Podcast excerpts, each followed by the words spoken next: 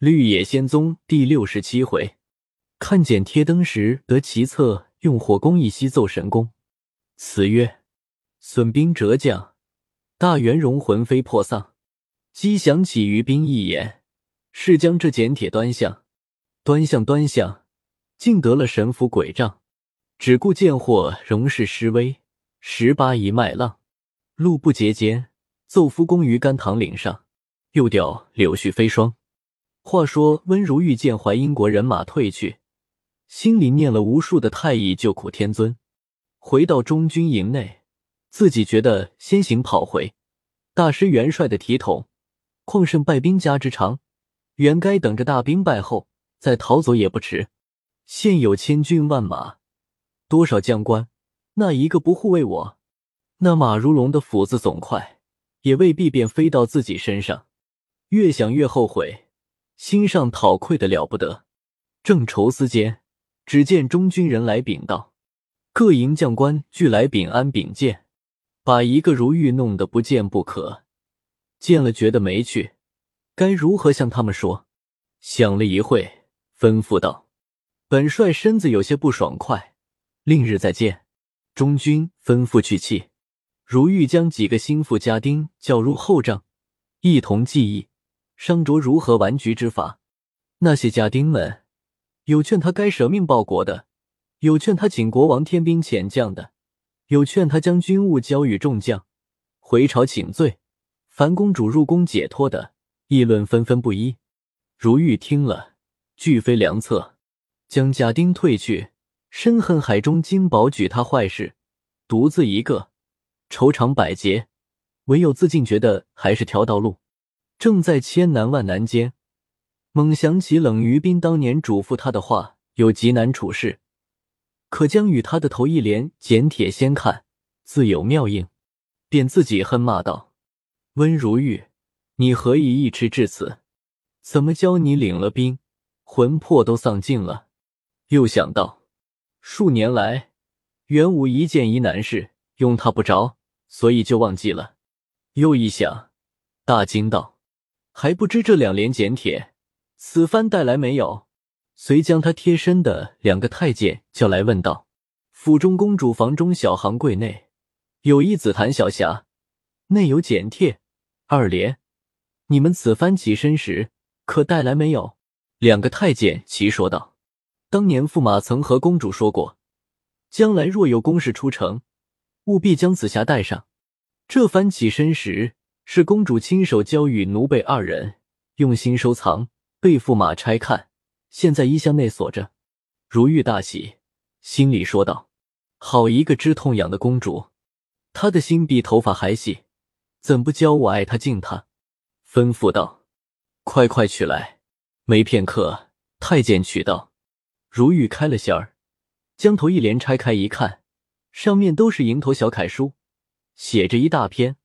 从头至尾看了一遍，喜欢的抓耳挠腮，不由得口中作念道：“好一个未动先知的冷老先生呀！真是我的重生父母。原来马如龙只用如此，变成千古未有的大功，却教我想不起，对各营众兵将出丑，传到公主耳中，岂不羞死？好一个冷老先生，真是盛世神仙！可恨我当年没有当尊长的待他。”张口便是你兄我弟乱吐，该死之至！随即吩咐摆设香案，将简帖放在中间，恭恭敬敬大拜了四拜，又将简帖从新看了七人回，都暗记在心中。然后将贴儿人和第二联放在一处，递与两个内官用心收好，又自己想了一套对众将粉饰的言语，方命家丁于中军帐外打巨将鼓，少客。军政司擂起鼓来，探视军兵一个个向各营飞报，慌的那大小众将急忙披挂甲胄齐赴中军，听候将令。军政司见诸将到齐，传禀入去。须臾温如玉升帐，众将挨次入帐参谒，分立两旁。温如玉道：“我们这甘棠岭共有多少营盘？”众将道：“从东南至西北。”共有十座连营，连元帅中营共十一座。如玉道：“每营主将几员？副将几员？”众将道：“每营主将一员，副将二员，偏将十数员、七八员不等。”又问道：“每一营有多少人马？”众将道：“东西两头人马，多于每营半倍，细防贼人从两下攻击。其余营盘或五六千、四五千不等。为中军人马较各营又多出三倍。花名册内人数、营头据开写的明白。元帅一看便知。如玉道：“此岭从东北至西南，共有多少里数？”共有多少宽阔？众将道：长约二十三四里，宽有一二里处，还有仅宽一半里处不等。如玉道：此岭亦可谓极大矣。又问道：岭这便是我国，岭那边是何地名？方是淮阴国界。众将道：从岭前至游魂关二百余里，总是我国的版图，关外便是淮阴国地界。如玉道。此岭东西尽头处又是什么地方？可有往来之路没有？众将道：此岭东南连太湖山，山势极高，虽有羊肠鸟道，军马却行走不得。岭西北接连神水沟，此沟长二三百里，深不可测。冬春则沟内水少，夏秋便有大水分流，然亦有无水时候，故名为神水沟。冬春二季还有人敢冒险行走，夏秋时水之来去无常，则无人敢行走矣。如玉道：“信如尔等所言，则此岭成吴国之保障也。”众将道：“若失此岭，吴国疆域大有可虞。”如玉问了地形，提起笔来，写了十数句话，递与众将传官：“尔等可依我简帖，次第施行。”定在明日亥时完工，在小玉各营兵丁，有敢泄露一字者，本人例行腰斩。父母妻子无分男女老幼，巨型斩决。外籍亲党亦必同诛。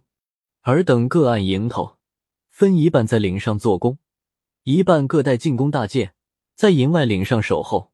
若有敌人冲上岭来，鼓声一响，定要万弩齐发。在各营主将、守营副将分为两班，每一班派偏将数员，旗牌管队一百员，无分昼夜，在自己训地上来回巡查。若纵容一人下岭者，即将副将立即斩首示众。巡查诸人同罪，绝不孤容。众将道：“元帅妙用，某等已略知一二，只怕马如龙人马不肯来，即来又不肯占据。”荡复何如？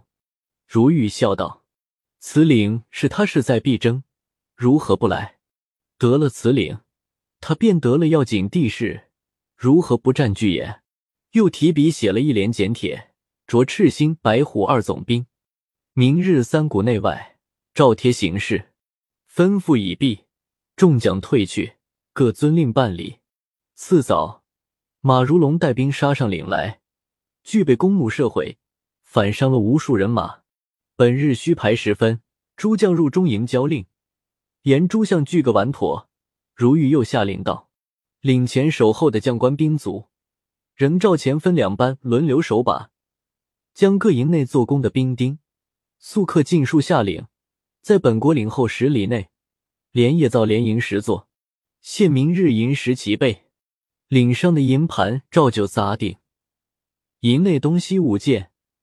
将要紧的搬一半在岭下新营内，总要留一半物件在岭上，不准搬进。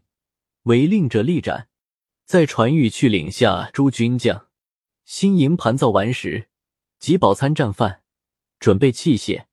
明日我兵败下岭来，可各舍命独挡，保守新营。若敌兵不来追赶，可各入新营。他自然回岭上，占据我们的县城营寨驻扎。林七自有调遣，务要一阵成功。次日天一明，诸将禀报，岭下新营造完，如欲令众将速刻回营，准备御敌。早饭后，如玉吩咐诸将如此如此对敌，可将我的旗号进行收起，俱换上大丞相兼元帅海中金旗号。马如龙若问我时，只言主上因我不战而退，已拿解入国之罪。温如玉下令入新营听候动静。没有一个时辰，探子报道，我兵败下岭来，淮阴国大军在后追赶。如玉即发兵御敌，接应自己人马入营。少客，探子又来报道，淮阴国人马已在我们岭上安营。如玉笑对众将道：“不出我之所料也。”众将俱个献俘。天骄二鼓，如玉吩咐心腹人分头做事。没有顿饭时候。只听得天崩地塌，岭上大震了一声，顷刻又听得炮声响动不绝。如玉急忙率众将出营，遥向岭上观看，但见天崩地裂，海啸将翻，黑雾弥漫霄汉，烟迷如墨，火光烁闪平川，草木皆红，直锐披肩，身为报国之士，焦头烂额，死作异乡之魂。马首与甲胄齐飞，人肉同刀枪共化，阴风阵阵，惊闻霹雳之声，烈焰腾腾，惨听悲呼之苦。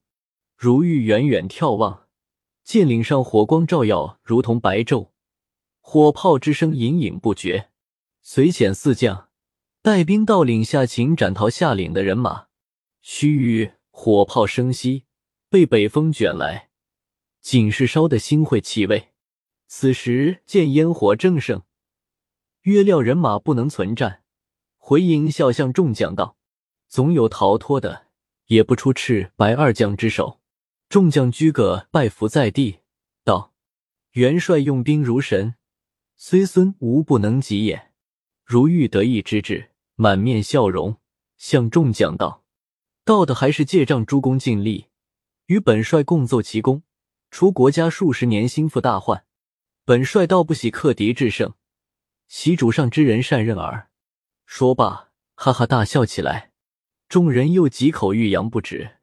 少客，四将回来禀报道：淮阴国人马在岭上折已成灰烬。偶乐有一二到岭下者，俱截断臂折足。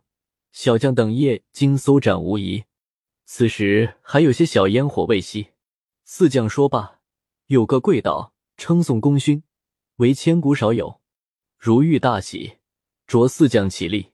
而诸将可知本帅先回，致令士卒战败之由吗？众将各鞠躬道：“末将等不知。”如遇道：“此本帅骄兵之计也。淮阴人马素勇悍而轻化虚，不由以交之，无以克敌全胜。本帅今早未临阵之前，李干玉儿等明白说之意见。”诚恐彼营有智谋之事，看出诱敌举动，反为不美。众将齐声道：“此元帅之奇谋也，智勇双全，使英主上负心委任，心中自有奇谋，请元帅一一明示。小将等好奉令遵行。”如玉道：“吩咐军中奏乐排宴，诸将无分大小，举个赐座庆贺。又着军政司。”于众兵卒无分马步，通赏两月钱粮。只听得营里营外欢声如雷，如遇乐极。着诸将皆以大杯醒酒，有大醉乱弹者皆不醉，只吃到次早日出时后方止。一边写本报捷，一边遣将带兵于岭上开通道路。忽听得中军营外传鼓，家将送入公主家书。如玉急急的拆开一看，内言：主上之敌将斩了柳色青，驸马弃众而逃，致令军中无主，被贼人大杀一阵，即将甘棠岭失去。主上悔恨之至，将丞相海中金身家赤辱，说他见举匪人，如今着满朝文武公举一人领兵，替回驸马。又言。我以人工哀恳国母，在主上前方便。我父王也说某某原是书生，迫于寡人命令，不得不去。此皆海中金望举之罪也。看来于大事无碍，剑自可谨守营寨，等候替换人到回朝。等语，如玉看罢，长出了一口气，心里说道：“若不是大恩公冷老先生简贴内细细开写，着我如何问营头？如何问形势？如何分兵守御？如何分兵守御？如何连夜于岭上做工，暗埋火炮？如何扣两条火线，直通到岭后三里外，以便点发？如何御差赤白二总兵，解岭前营寨，追杀逃散贼兵，使成此大功，救我身家？不然，下文就说不得了。总主上看公主情面，不加罪责，我今后尚有何颜面再入朝堂？想到此处，又吩咐后营安排香案，与冷于冰叩头。如玉叩拜罢，与公主写了口书，传与驿站，飞驰去了。然后率兵将到岭下，建议修出半里一条阔路，上的岭头，向东南西北两下一望，见愁云怨雾，上下相接，还有那烧不尽的死尸，并盔甲兵器等物。都是横三顺四，披靡在岭上。再看那一条长岭，二十余里，大坑小坎，就和将地皮谱形翻过一般。下了岭头，见赤白二将带领兵将前来报功，言奉元帅密谕，与火炮发时，即带兵打破他岭下援营，杀戮几千贼寇，所得粮草、食物、旗帜、金鼓，真是山鸡土具。今已令偏将等看守，小将二人亲来交令。如玉又吩咐军政司写本在行报捷。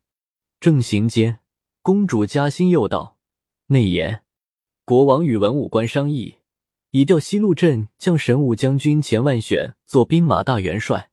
本日午后，又知驸马兵败，失了甘棠镇。父王举止失措，通国惊惶，驸马可速写本。”自责请罪，我于国母前自有周旋。等语，温如玉看罢，点了几下头，不由得长叹道：“假如不胜，我竟不知作何结局，唯恐遗失，将梳子扯碎。”大兵到了马如龙原营，周围看了一会，吩咐行军司马将所得各项登记清单，以便奏闻。遂将马如龙残破破营盘收拾停妥，就在他营中休息。重新点击诸将兵丁，另造清册，将带伤疾病者发遣回国，阵亡者记名存续。连甘棠镇病黄河清以及自己带来人马，共拣选了十万精锐劲卒。至次日，一边起本，一边领人马杀奔淮阴国。隔了一天。公主嘉欣又道：“内言，驸马拥诱敌计，佯作败北，复用火攻烧杀强贼数万。节文到朝，父王大悦，喜愧交集，立差人阻住钱万选，不准出境。本日设大宴，文武庆贺，加封两子官爵，赏赐金帛珠玉甚多。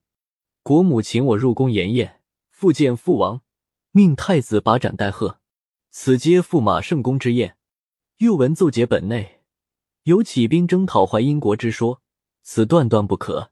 宜趁胜归朝，保全名誉等语。如欲看罢，焚毁来札，立即写书安慰公主。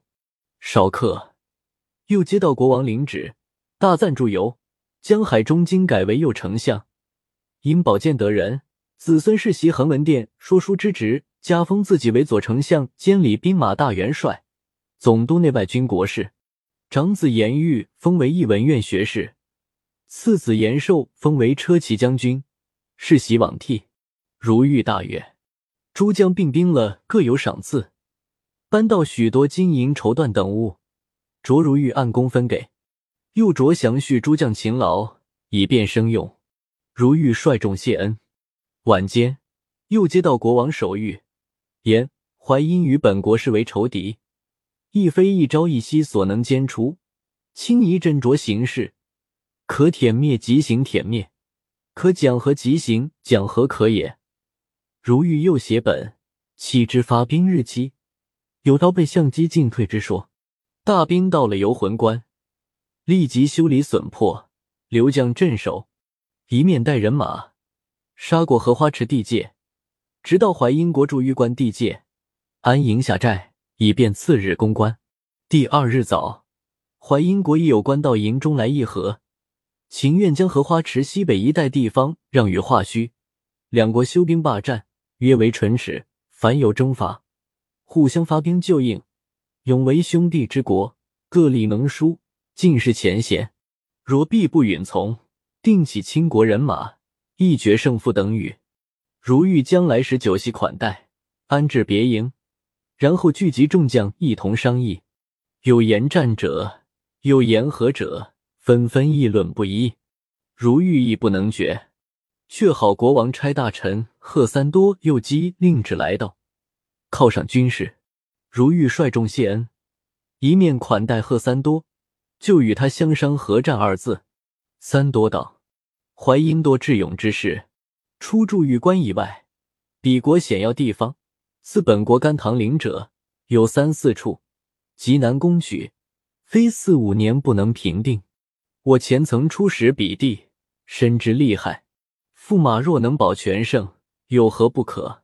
如玉寻思了一会，自己所凭者是冷于冰简铁，只有一个未差，设有两件疑难事，便就是个没摆布。国王有可战可贺之旨，公主又有归朝享名誉之说，看来贺的为是。向三多道，先生所见，虑出万全，温某亦不敢保阵阵必胜。刻下淮阴使臣。先在营中，请来大家面议可也。随即将使臣请入中军，以兵力相待。讲说半晌，如玉要以驻玉关一百里外为界，那使臣只以荷花池为界。如玉又言，荷花池一带地方，原就有华胥国大半在内，今只得此些虚地土，难复王旨。那使臣又以兵败将亡，于此地土。以亏情之志，况驻玉关是淮阴保障，此关尚不可御，况于关外要百余里地耶？两家争论不已。道士贺三多从中说和道：“两国既言约为兄弟，当与两国军民息服，何必争此百里地界？”如玉听了，方才依允。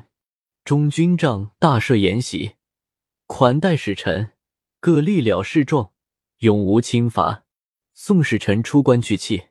次日，贺三多先回朝交旨，如玉也拜发了一道讲和本章。